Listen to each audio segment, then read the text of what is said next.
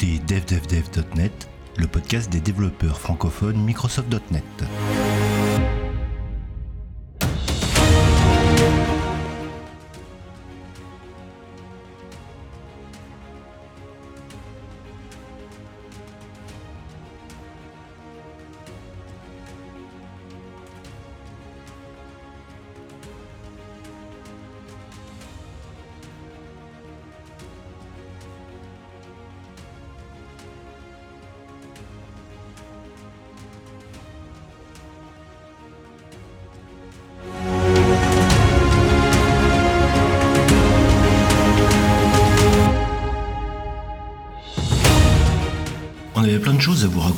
cette table ronde de février.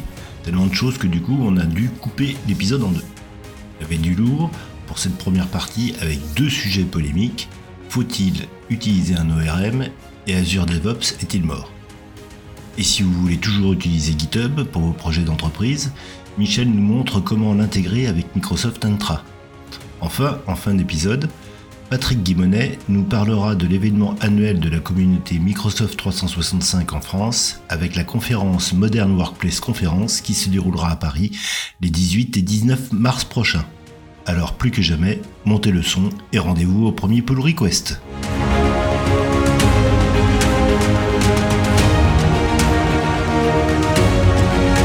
Bien, eh ben, bonjour et bienvenue pour ce 42e épisode de DevDevDev.net. Euh, on est aujourd'hui fin, fin, fin février et donc je reçois pour cet euh, épisode euh, Michel Perfetti, bonjour. Salut. Euh, donc euh, toujours Microsoft MVP depuis 2006, catégorie développeur technologie, MCT sur Azure et les technologies DevOps et CTO chez Selenja. Tout ça. Tout ça, ouais. Je reçois également Christophe Homer, bonjour. Bonjour. Euh, MVP depuis 2022, développeur technologie, freelance et auteur du site de e-learning HTS-learning et animateur de la chaîne YouTube du même nom. Euh, oui. C'est ça, ouais. Et, et auteur de plusieurs livres sur C Sharp, Docker, Blazor et sur euh, Azure DevOps que j'ai euh, sur ma table de nuit. j'ai également euh, Jérémy Janson qui est là, bonjour. Bonjour. Euh, Microsoft MVP catégorie développeur technologie depuis 2010 et auteur du blog bugchatter.net. Et enfin, j'ai Simon Mourier, bonjour. Bonjour.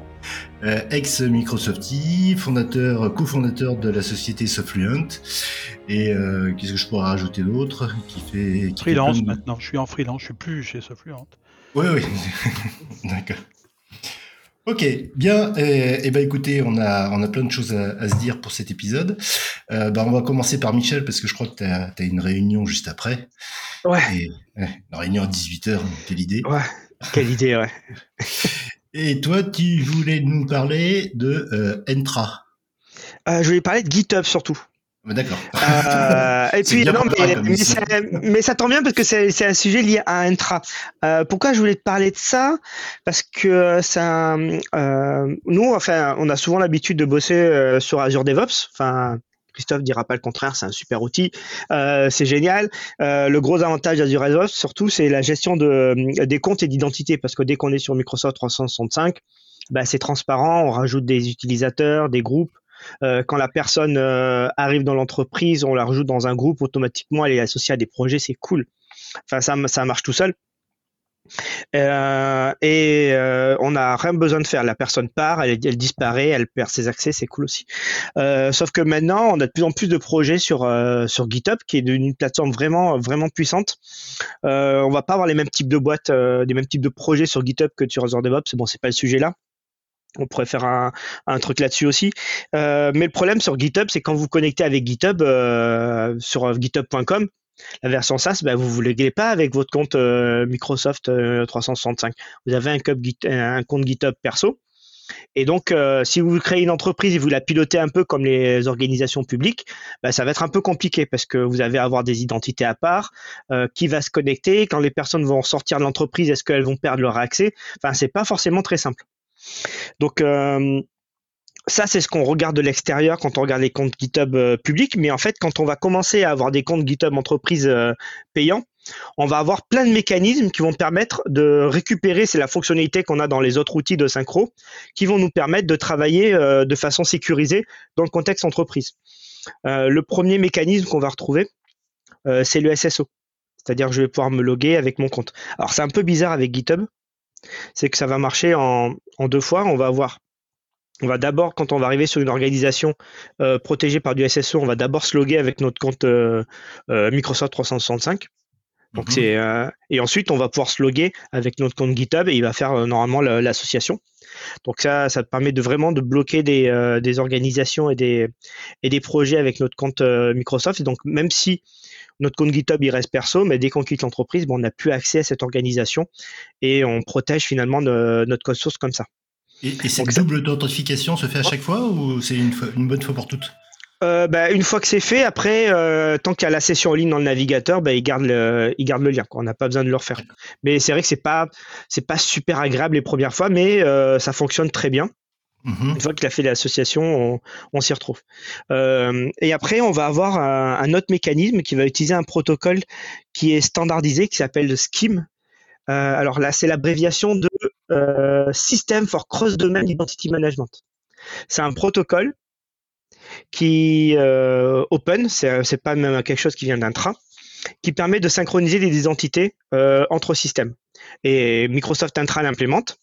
Euh, on peut s'en servir sur plein d'outils, hein, c'est pas un truc spécifique à GitHub. Mhm. Et euh, en- si vous allez dans Intra ID, dans les applications euh, d'entreprise, vous trouverez ça sous le terme de self-provisioning. Et en fait, quand vous déployez votre application euh, dans, le, dans le store d'Intra et que vous avez ce endpoint là, vous pouvez dire directement depuis Intra, ces utilisateurs-là que je t'associe à ton application d'entreprise, ces groupes-là, tu vas sur le endpoint que je te donne de mon application cible, tu vas automatiquement me les synchroniser. Et donc, euh, le gros avantage, c'est que on peut facilement créer un groupe d'utilisateurs dans l'Active Directory Intra. On Mhm. met nos utilisateurs qui ont accès à, à GitHub dedans.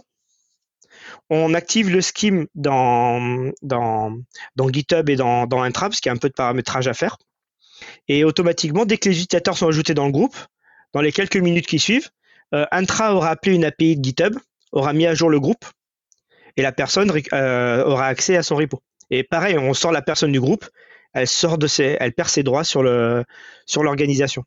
Et donc Oui, ça te oui. permet de piloter directement GitHub que depuis Intra. Et on n'a plus besoin en fait de piloter les utilisateurs, les ajouter et les supprimer dans GitHub. Donc ça c'est vraiment, on retrouve ce qu'on a dans dans Azure DevOps quand on pilote les euh, les utilisateurs de depuis notre depuis nos groupes. D'accord, mais enfin, il y, a- il y a quand même une histoire de synchronisation, quoi. Donc c'est pas. Ouais, c'est le protocole, c'est le protocole Scheme qui le met en place. D'accord. Donc c'est un- une sorte, euh, il y a une API standardisée sur HTTP, sur euh, un API REST, avec Mhm. des endpoints qui permettent de requêter l'utilisateur, les mettre à jour, de requêter des groupes. Il y a même des mécanismes qui permettent de, de synchroniser des attributs avec des, euh, des user functions qui permettent de, de faire des calculs. Et euh, en fait, dès que vous avez des applis en SaaS qui sont connectés à Intra, vous avez la possibilité de d'avoir ce mécanisme-là généralement sur les sur les grosses applis. Et ça permet de pré-remplir des listes d'utilisateurs. D'accord. Jérémy, tu voulais rajouter quelque chose? Oh, la question qui fâche, comme toujours. Ouais. Euh, avec ou sans surcoût? Non, non, c'est inclus dès qu'on a la partie entreprise. Bien. Alors c'est euh, ce qu'il faut voir, c'est que en fait c'est inclus dès qu'on a d'une organisation avec des licences. Et euh, c'est au niveau organisation, c'est pas au niveau entreprise. Au niveau entreprise, c'est un niveau au-dessus qui permet de regrouper des organisations, mais ça permet de le faire. Et on a un autre mécanisme, c'est pas du scheme, c'est là, c'est vraiment de la synchro avec un avec une identité qui permet de synchroniser des groupes, des teams, des équipes dans GitHub avec Azure AD. Donc quand on crée une équipe GitHub, on peut dire voilà sur mon annuaire, je vais synchroniser avec tel groupe AD. Ça marche aussi avec Okta ou d'autres euh, d'autres providers d'identité. Et pareil, cette équipe-là, elle va être automatiquement synchronisée avec les utilisateurs qui sont dans l'AD. Par exemple, euh, moi ce matin, j'ai fait une équipe avec ceux qui ont les licences Copilot. Donc j'ai créé l'équipe dans, dans GitHub. J'associe cette équipe-là à, des sièges euh, Copilot et je lui ai dit bah, cette équipe-là, est associé à tel groupe dans l'AD. Et donc maintenant, pour ajouter des gens dans GitHub, bah, j'ai mon groupe d'utilisateurs GitHub et j'ai mon groupe de licences euh, de licence Copilot dans Azure DevOps, dans, dans Intra. Et j'ai pas du tout besoin de créer les comptes dans GitHub Entreprise. Je Donc ça permet vraiment d'isoler le- la partie euh, management d'identité de l'utilisateur. Et ça, c'est Ouais. quelque chose qui, si vous développez des API SaaS, qu'il faut essayer d'avoir parce que ça permet vraiment de, de simplifier la vie d'utilisateur. On n'a pas besoin de manipuler les gens dans, le, dans vos apps. Je, je présume que ça fait aussi la suppression.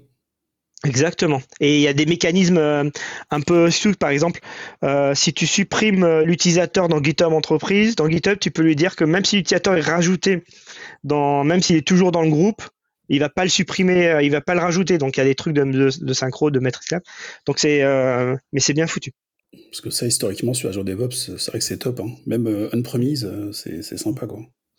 Mais voilà, en fait, dès que vous avez un compte payant euh, pour une entreprise, c'est vraiment les premiers trucs à mettre en place pour que ce soit simple à gérer et que pareil, comme, comme Azure DevOps, on prend les mêmes règles, on ne on crée pas trop d'outils, on manipule pas les utilisateurs sur le, on les manipule pas dans Azure DevOps, on manipule tout dans Intra. Et le gros avantage, c'est que dès qu'on a des groupes dans Intra, on peut faire plein de choses, on peut faire des groupes dynamiques, on peut les mettre dans des access packages. Donc en fait, on peut piloter les droits un peu comme on piloterait n'importe quelle app et on n'a plus besoin de gérer les droits dans l'appli. Et côté audit, c'est vachement plus simple. On a des groupes dans l'intra et voilà, on sait que c'est ces utilisateurs-là. On n'a pas besoin de retourner sur, euh, sur, euh, sur GitHub et faire les listes de gens. Enfin, c'est l'enfer, quoi. D'accord. Et euh, tiens, un petit, un petit sondage. là, actuellement, quand, quand, vous allez, quand, quand, tu vas chez un, chez un client, mmh. la tendance, c'est quoi? C'est de, de, migrer sur et d'utiliser GitHub ou c'est il y a encore du DevOps, du Azure DevOps Alors, ah, il y, a encore beaucoup d'Azure DevOps. Euh, il y a pas mal de GitHub. Euh, en fait, ça dépend des entreprises. A pas. Enfin, moi, ce que j'ai l'impression, c'est que les très grosses boîtes, elles préfèrent Azure DevOps parce que il y a y des, y y a des repos, il y a des multi-repos par projet, donc ça c'est pratique. Ou tu as du multi-projet. Euh, tu as des diagrammes, tu as du monitoring multi-projet avec les work items que tu n'as pas forcément dans GitHub. Euh, par contre, GitHub, c'est quand même plus, euh, plus orienté dev, euh, tandis qu'Azure DevOps, c'est plus orienté multimétier. En fait, moi, je ferais cette distinction-là. Mhm. Mais il n'y a pas vraiment de. Il a pas, les deux ont, ont un, bien et, je, on a de plus en plus de parité entre les fonctionnalités qu'on a dans GitHub et dans, et dans Azure DevOps. Je trouve, dans GitHub, on a vachement plus de tout ce qui est pilotage des, euh, des axes, des événements. On peut faire vraiment des trucs hyper puissants euh, de façon standardisée. Euh, si vous avez fait déjà des PRs ou des repos publics, vous avez vu des fois il y a des bots qui démarrent, qui font des actions. Donc tout ça, ça c'est compliqué à faire dans, forcément dans Azure DevOps, mais c'est dans GitHub, c'est c'est by design quoi. Mais il y a quelques, il y a une structure qui est un peu plus rigide que sur Azure DevOps, je trouve. Christophe? Ouais, bah en fait, moi, c'est marrant parce que ça me fait remonter une question qu'on m'a souvent posée. Vu que GitHub et Azure DevOps appartiennent tous les deux à Microsoft, est-ce qu'ils risquent d'abandonner l'un ou l'autre au profit oh, de... Oh là là, polémique. Allez, La transition. en fait, il y en a beaucoup qui disent ouais, DevOps va disparaître parce que depuis qu'ils ont acheté GitHub, ils n'ont pas d'intérêt à Alors, justement, ça tombe bien. C'est le sujet que je voulais aborder, si tu veux. Attends, laissez finir Christophe parce que je n'ai pas entendu. Ouais, en fait, je pense que Azure DevOps c'est vraiment orienté pro et grosse boîte, comme tu disais Michel, parce que moi en fait, moi je constate, je vais chez des clients qui ont une taille assez importante, ils sont sur Azure DevOps. Ceux qui sont un peu plus petits sont sur du GitLab généralement, de ce que j'en constate. Euh, j'en ai vu, euh, j'en ai jamais eu chez, chez GitHub pour ma, pour ma part. Donc moi je pense qu'Azure DevOps a sa place, surtout que il a vraiment une solution on-premise aussi pour ceux qui veulent être euh, hors cloud, Ils ont mhm. des, des hors cloud. Mais il y a des choses qu'on n'a pas. Enfin, il y a des choses qui ont vachement évolué dans GitHub. On a une notion d'organisation et d'entreprise. Donc, on a, on a pas mal de choses qui sont remontées côté entreprise au niveau facturation, par exemple. On, a, on peut avoir plusieurs organisations GitHub qui partagent le même SSO, les mêmes, euh, les mêmes euh, comptes utilisateurs, les mêmes, euh, les mêmes cales, à, les mêmes licences, mais c'est pareil. Donc ça reprend un peu le modèle multi-organisation d'Azure DevOps. Mais on n'a pas la même flexibilité. On a des notions de data residency qu'on n'a pas encore dans GitHub, qu'on a dans Azure DevOps. GitHub, c'est qu'aux États-Unis. Donc on n'est pas encore à la parité sur plein de choses. Il y a des choses qu'on ne pourrait pas faire de par le fait que les données doivent rester en Europe, par exemple, avec, avec Azure DevOps, qu'on ne peut pas faire pour l'instant dans GitHub. On ne saura pas, c'est pas les objectifs forcément de Microsoft non plus sur le produit, sur les produits. Mhm.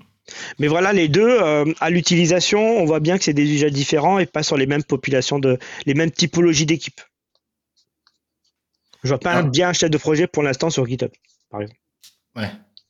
Alors justement, Jérémy, toi tu voulais aborder, tu avais un, sujet qui est, qui était la fermeture d'Azure DevOps, carrément. Bah ouais, ah bah ouais, non, mais attends, ça fait des années qu'on entend, euh, Christophe, il rebondit sur la même chose, enfin, ça fait des années qu'on entend ce son de cloche, l'acquisition des deux produits. euh, Microsoft, en termes de communication, ils n'ont jamais euh, été extraordinaires sur le sujet, sauf il y a deux ans, à la bulle, ils se sont réveillés. Euh, ils, sont, ils ont annoncé qu'il fallait qu'ils expliquent ce qu'ils faisaient en, en interne par rapport à leurs produits. On les a souvent critiqués pour le fait qu'ils n'utilisent pas leurs propres produits. Euh, il se trouve que Azure DevOps fait justement partie des produits euh, fournis par Microsoft et utilisés par Microsoft, tout comme GitHub. Euh, mais il faut savoir qu'ils utilisent de manière très intensive euh, Azure DevOps pour tout ce qui est partie build. Effectivement, on a beaucoup d'automatismes qui sont présents dans, dans GitHub. Par contre, niveau entreprise, et puis quand on veut faire un- une solution hybride, Azure DevOps, euh, moi je le pratique tous les jours. hein. À ce niveau-là, c'est que du bonheur. hein. Donc il n'y a pas de, il a pas de, comment dire, il n'y a pas de discussion sur la fermeture du produit. Microsoft l'utilise, Microsoft a, prévu de le faire évoluer, et surtout ce qu'ils ont annoncé il y a presque deux ans maintenant et qu'ils ont du mal à, relancer à chaque fois, c'est que ils ont séparé à nouveau les équipes euh, GitHub et Azure DevOps. Euh, Il y avait une fusion qui avait été euh, très très mal prise en termes de communication il y a quelques années, qui justement signait la mort soi-disant d'Azure DevOps. Aujourd'hui, les gens aiment bien analyser les, recrutements chez Microsoft, les regroupements d'équipes et autres. Euh, ils ont augmenté les effectifs sur Azure DevOps. Ils, communiquent très peu sur le sujet. Ils font beaucoup d'évols. Euh, entre autres, on a des évols sur la version on-prem. Sur GitHub, euh, j'ai pas suivi les évolutions on-prem. Je, je vois pas comment le produit évolue. Par contre, sur Azure DevOps, ce que je voulais dire, donc moi j'avais une paire de sujets très simples sur Azure DevOps, c'est qu'aujourd'hui on en est quand même au deuxième patch sur l'update 1 d'Azure DevOps on-prem, qui rajoute beaucoup de choses, dont un élément qui a créé une petite polémique, euh, c'est la désactivation et la possibilité de désactiver les builds classiques. Alors il y a des gens qui se sont dit, ça y est, ça relance le sujet de la fermeture d'Azure DevOps. Alors pour les gens qui connaissent pas le produit, euh, historiquement on avait des, des builds avec un beau designer qui existe Mhm. toujours. On a des releases avec le même très beau designer. Euh, et dernièrement, on a eu une fonctionnalité qui est apparue. Donc, si je dis pas de bêtises, je crois sur la version en ligne, c'était peut-être en septembre. Euh, sur Azure DevOps On-Prem, c'était en novembre, euh, qui permet sur un projet de dire qu'on désactive la build classique avec le designer. Donc, des gens se sont dit, ça y est, c'est fini. Euh, comme l'a dit Michel, hein, quand on regarde GitHub et Azure DevOps, il y a des produits qui sont pas encore au même niveau parce qu'on cible pas les mêmes publics. Sur les deux types de builds aujourd'hui dans Azure, on cible les mêmes publics. Par contre, il y a des fonctionnalités qui sont pas encore disponibles dans les builds de type multi-staging avec le pipeline. Euh, je pense entre autres à la gestion de groupe, je pense entre autres au fait de délayer des déploiements, ces genres de choses qui n'existent pas. Donc les gens sont engouffrés dans le multi-staging et en fait ils ont perdu des fonctionnalités il y a quelques années. Donc aujourd'hui, euh, faut pas avoir peur, Azure DevOps c'est pas mort. Les builds classiques, euh, c'est un petit peu mort, hein, faut pas se leurrer. Par contre, la release classique, euh, ça a encore de beaux jours devant soi. Pour, pour le motif que j'ai évoqué, à savoir la gestion des stratégies, qui n'existe pas encore sur le multi-staging, la gestion des groupes d'utilisateurs pour la validation de build, et puis aussi, euh, excuse-moi, il y a un petit message de, Mich- de Michel, ou le cancel, oui, oui, bah oui aussi. euh, il y a pas mal de petites fonctionnalités effectivement sur, euh, sur, les, sur les builds. Euh, et euh, effectivement, on se retrouve dans la situation avec ces, ces builds avec, euh, avec des petites bizarreries. Bon, il faut savoir qu'aujourd'hui, euh, la partie build chez Microsoft, c'est un truc sur lequel ils travaillent beaucoup parce qu'ils l'utilisent. Voilà, c'est le discours. J'ai pas, j'ai pas d'autre chose à dire pour être plus clair sur le sujet. Donc Azure DevOps ne mourra pas, ne serait-ce que pour les builds.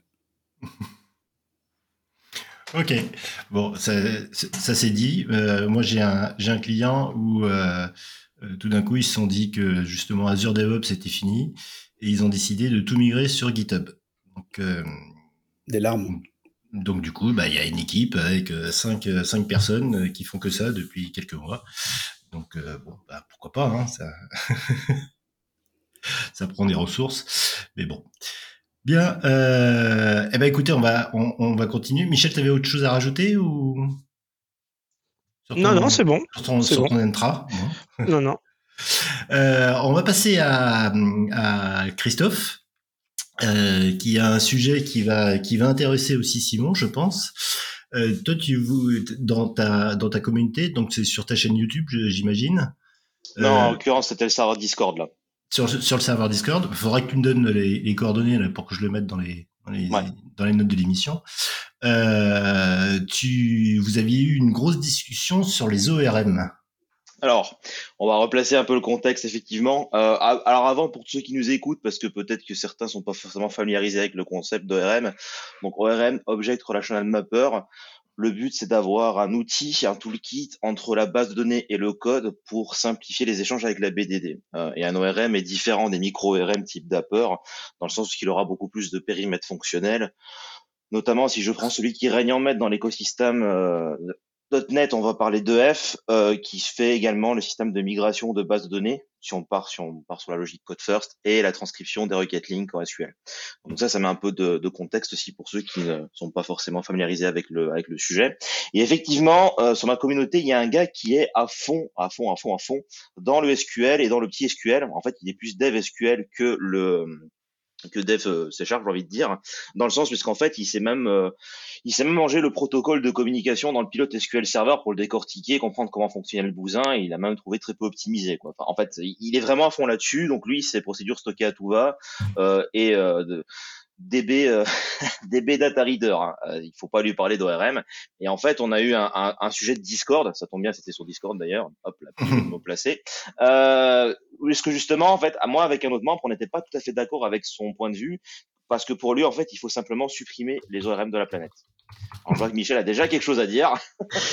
Ouais, je vais juste dire un truc sur les, sur les optimisations, qui, sur les requêtes qui n'ont pas l'air optimales quand on les lit pour pouvoir pour avoir comparé des, plans d'exécution, c'est pas parce que la requête a pas l'air optimale, enfin visuellement, parce qu'on a que en fait derrière le moteur ne va pas l'interpréter de façon optimale, parce que euh, faut faire attention à ça. Visuellement, elle a l'air, énorme, mais peut-être que c'est fait exprès pour que le moteur puisse faire son travail d'optimisation pour lui.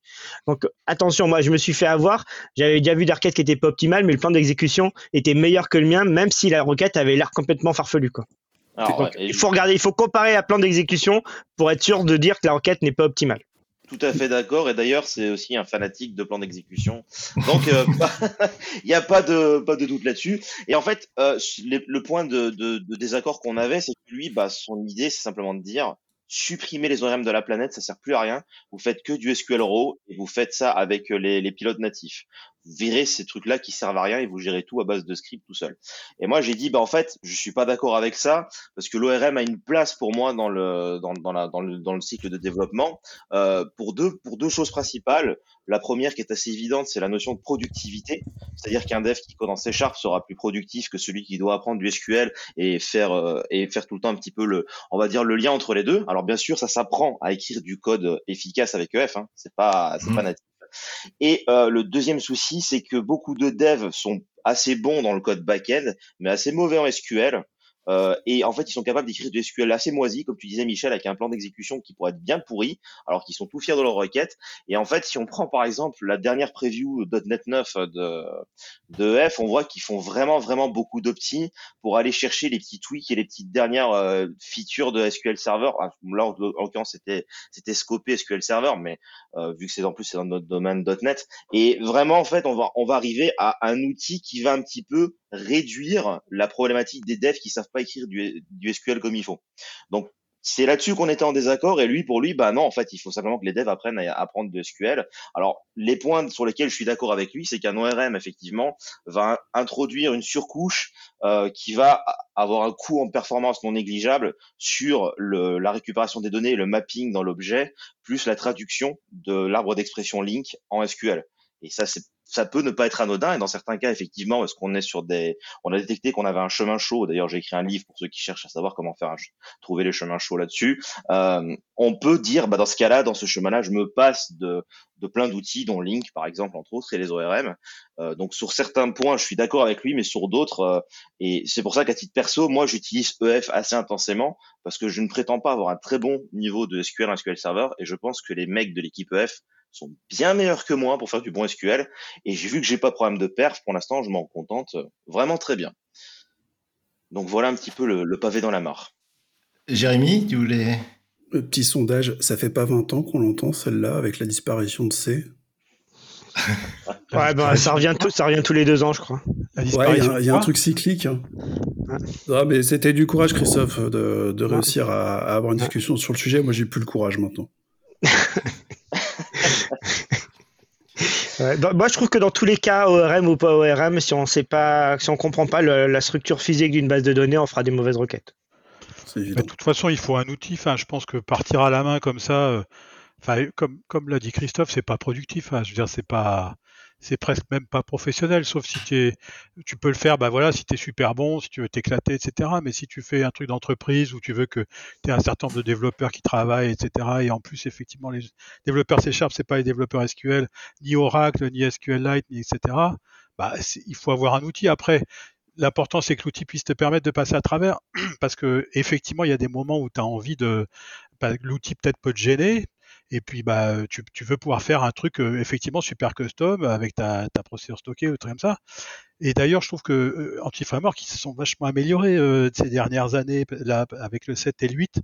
Parce que tu peux, tu peux mapper maintenant des objets custom, etc. Ce que tu pouvais pas faire avant? Donc, je pense que l'important c'est d'avoir un outil, parce qu'effectivement, sérieusement, faire du SQL à la main, je vois, je vois pas trop l'intérêt. Tu vas, ton code, il va être dix fois plus gros. À un moment, tu vas vouloir le factoriser parce que tu vas dire, oh là là, ça fait 20 fois que je répète le même truc. Donc, euh, tu vas le factoriser, puis petit à petit, tu vas faire un espèce de gros outil que tu vas avoir et puis que tu pourras plus maintenir parce que le gars sera parti et puis que cet outil sera plus maintenable quoi donc euh et, par définition il sera moins performant que... oui en plus en général mais comme euh, comme ça a été dit faut se méfier parce que effectivement les moi, je me, enfin, ça fait 20 ans, effectivement, je fais ça aussi. Mais les gens se plaignaient du where 1 égale 1, si tu veux. Bon, ben, where 1 égale 1, SQL, il n'en a rien à faire, en fait. Hein. C'est des astuces pour pouvoir passer, euh, pour pouvoir créer un where euh, en, pouvant, mettre des end derrière, mais euh, avec des joints, des joins. Mais, je veux dire, c'est, c'est, faut, il faut se méfier, effectivement, du, code qu'on voit, ou même tu as des gens qui se plaignent parce qu'il y a beaucoup de requêtes, mais euh, entre 100 requêtes qui, prennent pratiquement rien parce qu'ils vont tomber dans le cache de SQL et une grosse requête qui, dure euh, une heure parce qu'elle est mal écrite, euh, c'est vachement compliqué. Il faut mesurer, mesurer, mesurer, mesurer, mesurer tout ce qu'on fait. Quoi. Et quand on n'a pas de problème de performance, il ne faut pas forcément chercher à, optimiser à mort. Hein. Le, moi le, seul souci que, j'ai, c'est si vous voulez, c'est que ça, masque un petit peu la, euh, ce qui se passe derrière. Et, euh, moi, ce que je, vois souvent, c'est qu'il y a euh, des, gens qui, euh, exposent leur e-queryable dans leur service. Et, et, du coup, c'est le, j'allais dire, c'est l'application cliente, c'est l'application WinForm ou c'est l'application ASP.NET qui, qui, est derrière, qui, qui qui interroge, euh, qui interroge la base de données euh, et sans avoir aucune maîtrise de ce qui se passe derrière, quoi. Bah, le eQueryable, ça dépend comment il est fait, parce que dans Entity Framework, par exemple, le eQueryable, c'est lui qui va te générer les requêtes, en fait. Qui oui, va te générer les requêtes à la volée. Mais si tu fais un eQueryable que, que tu as implémenté toi, ça dépend ce que tu fais derrière. Enfin, tu, tu vois ce que je veux dire? Ouais, mais je pense que Ouais, ce qu'il voulait dire, c'est les gens qui en fait exposent directement les queryable en tant que surface d'API de leur repository pour permettre une certaine extensibilité, alors que de base, ça devrait ah, être. Euh, ça devrait être ah oui, ça, pour moi, c'est les repositories devraient exposer des endpoints finaux en fait, pas un endpoint custom que tu peux aller euh, remapper. Et aussi un truc que certains ne comprennent pas, c'est euh, si tu fais mal ta requête, et avec Link ça peut être assez foireux parce que généralement on travaille avec Link plutôt en mémoire qu'en SQL, bah tu es capable de tirer une grappe énorme de ta base, surtout si en plus de ça tu as décidé d'activer le lazy load et que ça c'est voilà, tu te tires une balle dans la tête. Euh, voilà, c'est en fait, je pense que c'est ça et ce que je disais tout à l'heure, c'est que la méconnaissance de l'outil crée des devs réfractaires à l'outil parce qu'en fait, ils se rendent compte de problèmes de perf qui sont bah, c'est comme si tu as un mec en gros, tu as un menuisier c'est de visser euh, de visser une vis avec un marteau quoi, c'est euh... c'est pour ça qu'il faut faire des codes review de, de ces codes là aussi et, expliquer aux gens parce qu'effectivement, ce que tu vois souvent quand tu fais des audits ou des trucs comme ça, les gens font du euh, de l'anti framework ou même autre chose. Et puis tu vois des tout arrêt, tout list. Bon bah tout arrêt, tout list, ça veut dire que flac, tu vas tirer le, tu vas tirer tout ce qui est derrière. Mhm. Alors que normalement, tu dois tout garder en YEL, dans des numérables, etc. Et dans ce cas-là, tu vas, tu vas pas consommer de mémoire, tu vas faire du, du streaming objet, quoi. Donc ça, c'est aussi des codes review, tu vois. Richard, je pense que ça veut dire qu'à un moment, il faut que ce soit designé proprement. C'est pas parce que tu as besoin d'un outil que tu peux faire n'importe quoi avec l'outil non plus. Mais je pense que tu as quand même, as quand même besoin d'un outil. Que l'outil ce soit un truc light ou pas, c'est, et c'est quand même mieux d'avoir un outil qui soit public parce que effectivement, qu'il soit un produit, je veux dire qu'il soit payant ou pas, mais mais que qu'il soit public parce que quand c'est quelqu'un qui le développe, parce que parce que bah, c'est intéressant, ça l'éclate. Le problème c'est que quand il est plus là, bah, tu te retrouves avec un truc qui était très, très embêté quand même. Mmh mais, mais effectivement, il faut faire quand même, comme tout, je dirais, il faut faire attention à comment tu utilises l'outil, quoi. Ouais. Christophe Ouais, je voulais dire aussi que, comme euh, comme c'était dit tout à l'heure, avec les versions 7 et 8, ils se sont améliorés. Et ils ont fait aussi un truc que pour moi qui a changé la vie de la façon dont on écrit du link en EF. Je crois que c'est quand ils sont passés de la version 2.1 à la 3. Ils ont décidé de renvoyer une exception si euh, ton, ta, ta, ton where, en fait, entre autres, ne pouvait pas être traduit SQL. Parce qu'avant, ce qu'ils faisaient, c'était des petits malins. Si le where ne pouvait pas être traduit SQL, eh ben, ils faisaient un point tout list avant pour faire le where en mémoire. Mais ce qui, en fait, je crois que c'est à la 5. Je crois que c'est à la 5. Et c'était un breaking change qui était très courageux. Ouais, voilà. Et du coup, maintenant, exception, alors c'est débrayable, mais il faut surtout pas le faire. Et euh, en gros, bah, il y avait beaucoup de devs qui se rendaient pas compte que leur where tirait toute la base et que ça s'évaluait en mémoire. Et euh, en fait, voilà, c'est des trucs euh, où ce que l'outil lui-même euh, apprend aux gens à ne pas faire de mauvaises pratiques. Ce que, ce que les gens voyaient quand ils faisaient les audits dont parlait Simon, hein. effectivement, j'ai vu beaucoup de personnes qui, qui faisaient ce travail d'audit et qui, qui, effectivement, après l'immigration, je pense, n'avaient plus à le faire, puisque ce changement, ce breaking change a quand même été très important. Les, gens à qui on devait expliquer le as énumérable, moi, moi ça m'a fait rigoler à une époque, hein, mais euh, c'est exactement ce que je disais tout à l'heure. ouais, ouais. C'est toujours le cas. Même avec des outils, même quand tu, comment, quand anti-framework, il, il, reste en énumérable, beaucoup de gens font des to list quand même, tout arrêt, to list, euh, surtout to list, euh, parce que bah, parce que ils ne comprennent pas vraiment ce que ça veut dire que le, que l'énumérable et le YALD. Et c'est vrai que c'est compliqué euh, quand on fait pas tout le temps, etc. Puis c'est pas, je sais pas, c'est peut-être un peu trop bas niveau pour, pour pas mal de gens, mais, euh, mais c'est, par exemple, ça, ça se fait vraiment avec des codes review, quoi. Ouais, il me semble. Hein.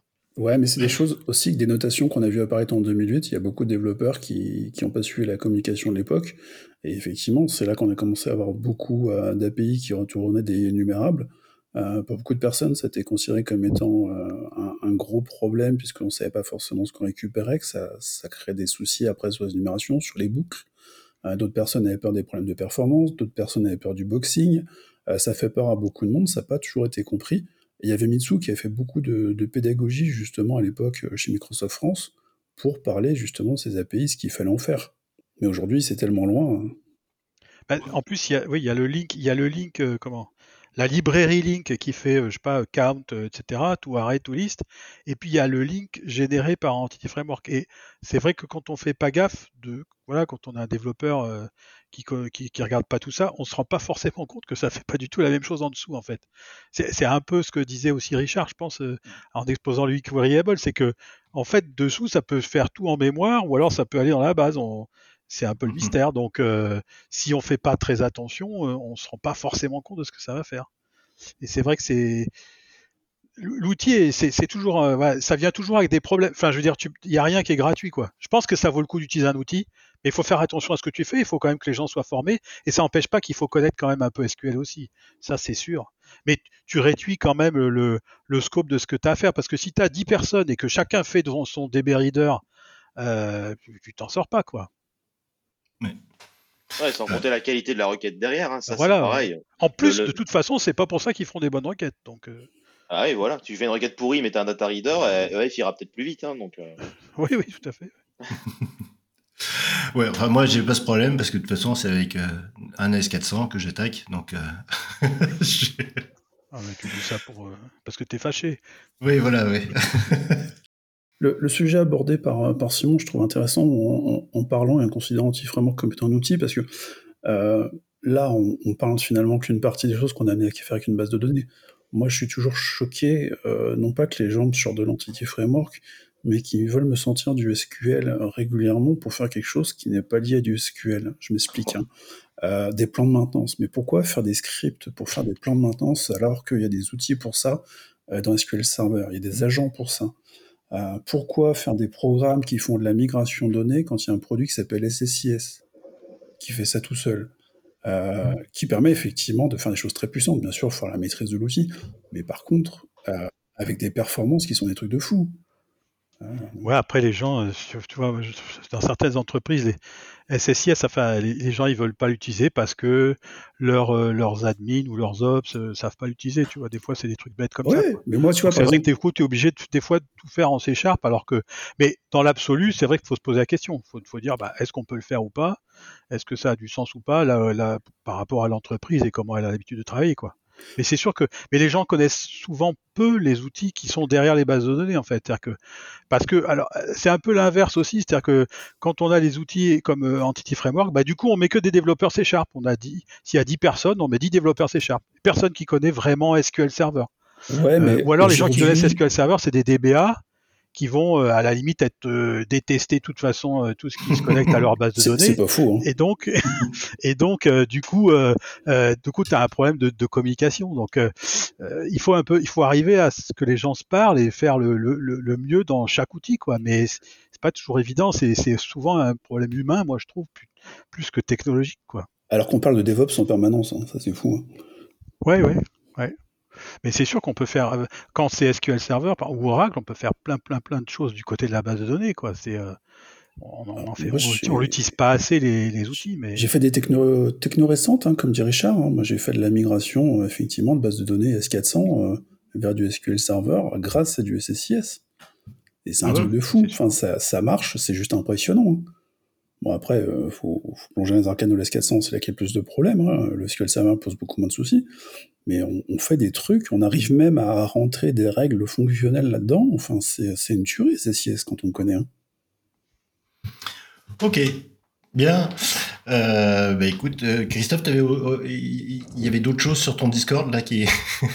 bah, ah, des sujets sulfureux, il y en a plein. Mais là, sur ah, celui-là, je pense qu'il aura eu son, il aura eu sa dose, sa réponse. D'accord. Bien, donc euh, on, mettra le lien sur, le, sur, le, sur les notes de, de l'émission. Euh, tu n'oublieras pas de me les envoyer d'ailleurs. Ouais, je fais ça. Alors Jérémy, euh, toi tu voulais nous reparler encore un, peu d'Azure DevOps. Euh, et tu voulais nous parler justement encore d'une petite polémique sur les paramètres YAML classiques. Ouais, j'ai un petit peu fait le tour tout à l'heure. Hein. Je suis désolé, on a un petit peu rebondi euh, ce qu'on disait tout à l'heure sur le, fait que des paramètres qui apparaissent à chaque fois dans, dans Azure DevOps. Euh, je vais faire court en deux secondes. Euh, c'est pas parce que Microsoft nous rajoute des paramètres dans Azure DevOps, que ce soit en version on-prem ou sur Azure, euh, que ça signifie une orientation globale du produit. Euh, Microsoft est en train de faire beaucoup, beaucoup de clientélisme sur Azure DevOps et nous offre mhm. beaucoup de paramètres. Euh, c'est pas parce que vous voyez un nouveau paramètre que ça veut dire que les, les autres outils sont morts.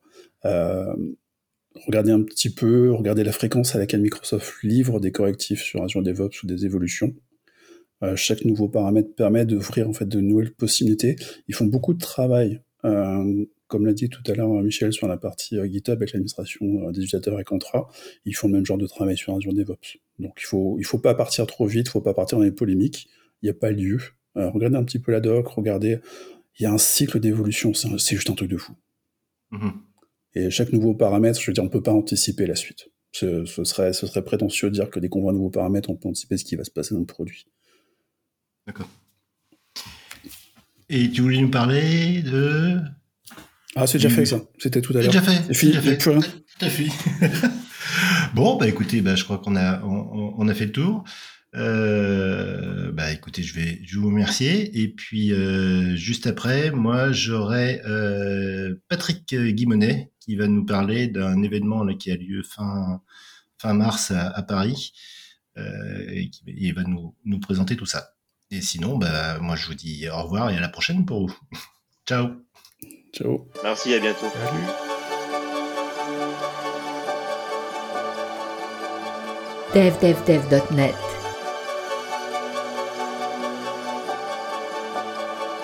Richard Clark.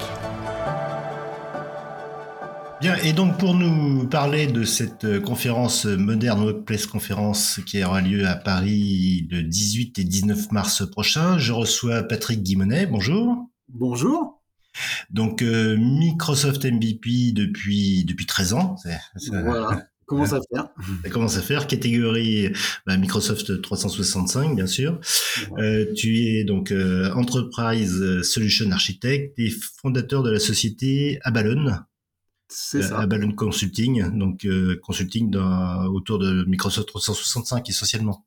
Exactement, voilà. On est vraiment une société focalisée sur Microsoft 365. Donc, on accompagne les grandes entreprises dans l'utilisation, le déploiement de ces outils et Power Platform, parce que les deux sont liés. Aujourd'hui, il y a beaucoup de, beaucoup de clients qui souhaitent développer des petites ou, des, ou, des, ou des moins, de moins en moins petites applications à l'aide de la Power Platform pour mhm. compléter leur environnement Microsoft 365. D'accord. Et donc là, tu es là pour nous, pour nous parler de cette euh, Modern Workplace conférence. Donc euh, ça a lieu à Paris. C'est la sixième édition? Voilà, tout à fait. Donc, euh, dans, la, logique, je dirais, de notre, notre métier, on a aussi une activité communautaire euh, tourner autour de, créer des événements autour de Microsoft 365 et l'événement emblématique pour nous de l'année, c'est euh, l'événement euh, qu'on a appelé Modern Workplace Conference Paris, MWCP, pour faire l'acronyme. Donc c'est historiquement, on avait créé des événements avant autour de SharePoint, peut-être certains ont connu les SharePoint Saturday, des choses comme ça. Et euh, voilà, depuis six ans, on est euh, plutôt sur une thématique moderne workplace, donc ça veut dire qu'on couvre tous les outils de Microsoft 365 et aussi la Power Platform parce que tout est interconnecté. Donc on a 70 euh, sessions sur deux jours avec des speakers français et internationaux qui sont, euh, qui sont particulièrement, euh, je dirais, euh, aguerris sur ces sujets-là. Sur ces sujets-là. Voilà. et je crois qu'il y, a, donc il y a, deux journées, c'est le lundi et le mardi, je crois, enfin le Exactement. 18, 19. Donc, lundi 18, ça sera ce qu'on appelle la journée technique, donc avec des sessions qui vont plus dans le dans la partie vraiment euh, pointue de, la technique, avec euh, certains sujets très, très deep dive, on va dire, mhm. en, mauvais, en, mauvais, français. je pense que tes, tes, auditeurs sont plutôt développeurs à la base, donc c'est là où je pense qu'ils trouveront, ils trouveront vraiment de quoi, de quoi se faire plaisir sur certaines sessions. par exemple, comment rajouter des, des connecteurs ou des plugins euh, à Copilot euh, pour que ça soit pris en compte dans M365 quand, on pose des questions, qu'il aille interroger euh, des sources de données diverses et variées. on a aussi évidemment des sessions Power Platform Deep Dive par exemple euh, Power Platform CLI, CLI, euh, pour ceux qui veulent euh, faire de, la ligne de commande, de la Power Platform en ligne de commande. Oui, sinon c'est pas drôle. Voilà, sinon, l'interface graphique, on s'en lasse très vite, donc autant y aller en ligne de commande. donc voilà, pour donner deux, trois exemples de sessions. Et le, et le deuxième jour, le mardi 19, on sera plus sur une thématique métier, avec des sessions qui s'adressent plus à des, des gens euh, plutôt de la com ou du marketing ou euh, de la finance euh, et qui et aussi des informaticiens, hein. mhm. mais plus sur des thématiques retour d'expérience, gouvernance, adoption, comment on va on va mettre en place et on va accompagner la mise en place de ces outils dans les organisations. D'accord. Ok. oui, donc il y, a, y, a, quand même pas mal de monde, parce que là je vois sur, sur le site, dont je mettrai le, le lien sur le, sur le lien de l'épisode là. Donc c'est modernworkplace.pro. Euh, moderne-workplace, ouais. Oui, moderne-workplace, ouais, .pro. Euh, je crois qu'il y a marqué il y a plus de 100 conférenciers, donc effectivement sur deux jours. Voilà, tout à fait. Donc euh, on essaye d'avoir euh, une caractéristique de notre conférence, c'est qu'on essaye d'avoir un maximum de, de conférenciers féminins. C'est toujours un peu difficile dans notre domaine, mais oui. Chaque, euh, chaque année, on arrive bon an, mal an à à peu près 40% des sessions euh, où il y a au moins euh, une, une, femme qui est speaker, ce qui est déjà un très beau score. oui, on, est fiers. Oui, dans l'informatique, oui, c'est vrai que c'est pas. Et donc pour suivre, pour, pour cet événement, donc c'est à Paris, donc on peut soit y aller, soit aller sur place? Exactement. Alors, on est en mode hybride. En fait, on est en mode hybride. Ça veut dire quoi? Ça veut dire que soit vous venez euh, en physique pour profiter de, bah, des échanges, des rencontres avec les gens. Dans ce cas-là, on vous demande une petite euh, contribution financière essentiellement pour payer les repas, pour que voilà, on puisse euh, vous donner correctement à manger. donc, c'est 50 euros les deux jours. Donc, ça fait 25 euros le repas. c'est bien, mais c'est un repas. Vous êtes bien nourri, je vous assure. On mange bien. Et surtout, a le plaisir de rencontrer euh, voilà, les speakers et, les participants euh, sur place. C'est quand même sympa euh, après toutes ces années de Covid. Et si vous ne pouvez pas venir ou ne souhaitez pas venir, toutes les sessions sont enregistrées et diffusées sur YouTube. Donc c'est aussi pratique. Même si vous êtes venu, par exemple, pour, pour voir une session qui vous a intéressé ou vous avez, qui était en parallèle d'une autre session, des fois ça arrive, on a deux, deux Ouais. sessions euh, très intéressantes. On- il faut choisir d'en voir une, on peut regarder l'autre après coup euh, sur euh, YouTube. Et le- sur YouTube, ce sera en live ou Oui, c'est en live et, et après en différé. Ouais, donc ça demande une une infrastructure qui est pas qui est pas simple quand même à mettre en place. Oui, alors on est maintenant on est rodé. on a Ouais. on a beaucoup beaucoup travaillé sur cette partie-là et maintenant effectivement on arrive à faire des, tous nos événements en fait dans ce mode-là, en mode hybride, euh, parce que on pense que c'est comme ça qu'on a l'avantage des deux des deux modes, à la fois physique et à la fois enfin présentiel et, distanciel, parce que voilà. On a besoin des deux en fait dans notre monde. Si on peut le, si on peut le mettre à disposition, euh, on le fait avec plaisir. Euh, c'est effectivement un petit peu de gymnastique, il faut, faut créer des flux vidéo, etc. Mais on est assez bien rodé maintenant pour ça. D'accord. Ok, bah écoute, euh, super. Bah, donc, euh, si, si vous êtes intéressé par le développement sur. euh, bah, parce que nous, on est. Ouais, DevDevDev.net, c'est orienté développement, euh, développement sur, sur Microsoft Graph, Microsoft 365, euh, Teams, etc. Quoi. Donc, bah, n'hésitez pas, le 18-19 mars, si vous avez la chance d'être sur place, allez-y. Moi, malheureusement, à une semaine près, ça aurait pu être le cas. Et bah, sinon, bah, effectivement, sur YouTube. Bah, écoute, euh, merci beaucoup, et puis peut-être à une prochaine fois. Ok, merci beaucoup. À bientôt. Allez, ciao. Cet épisode est maintenant terminé. N'hésitez pas à mettre des étoiles sur votre application de podcast et venez discuter avec nous sur Discord, devdevdev.net slash Discord ou sur X at devdevdev.net tout en lettres. En attendant, vous pouvez couper le son et rendez-vous au prochain pull request.